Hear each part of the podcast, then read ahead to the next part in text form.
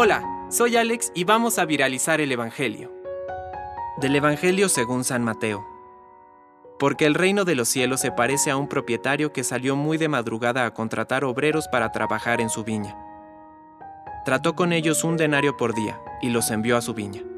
Volvió a salir a media mañana y al ver a otros desocupados en la plaza, les dijo, Vayan ustedes también a mi viña y les pagaré lo que sea justo.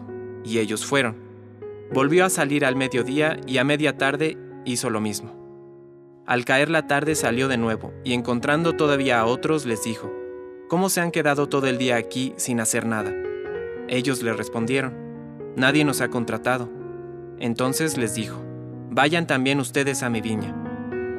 Al terminar el día, el propietario llamó a su mayordomo y le dijo, Llama a los obreros y págales el jornal, comenzando por los últimos y terminando por los primeros. Fueron entonces los que habían llegado al caer la tarde y recibieron cada uno un denario.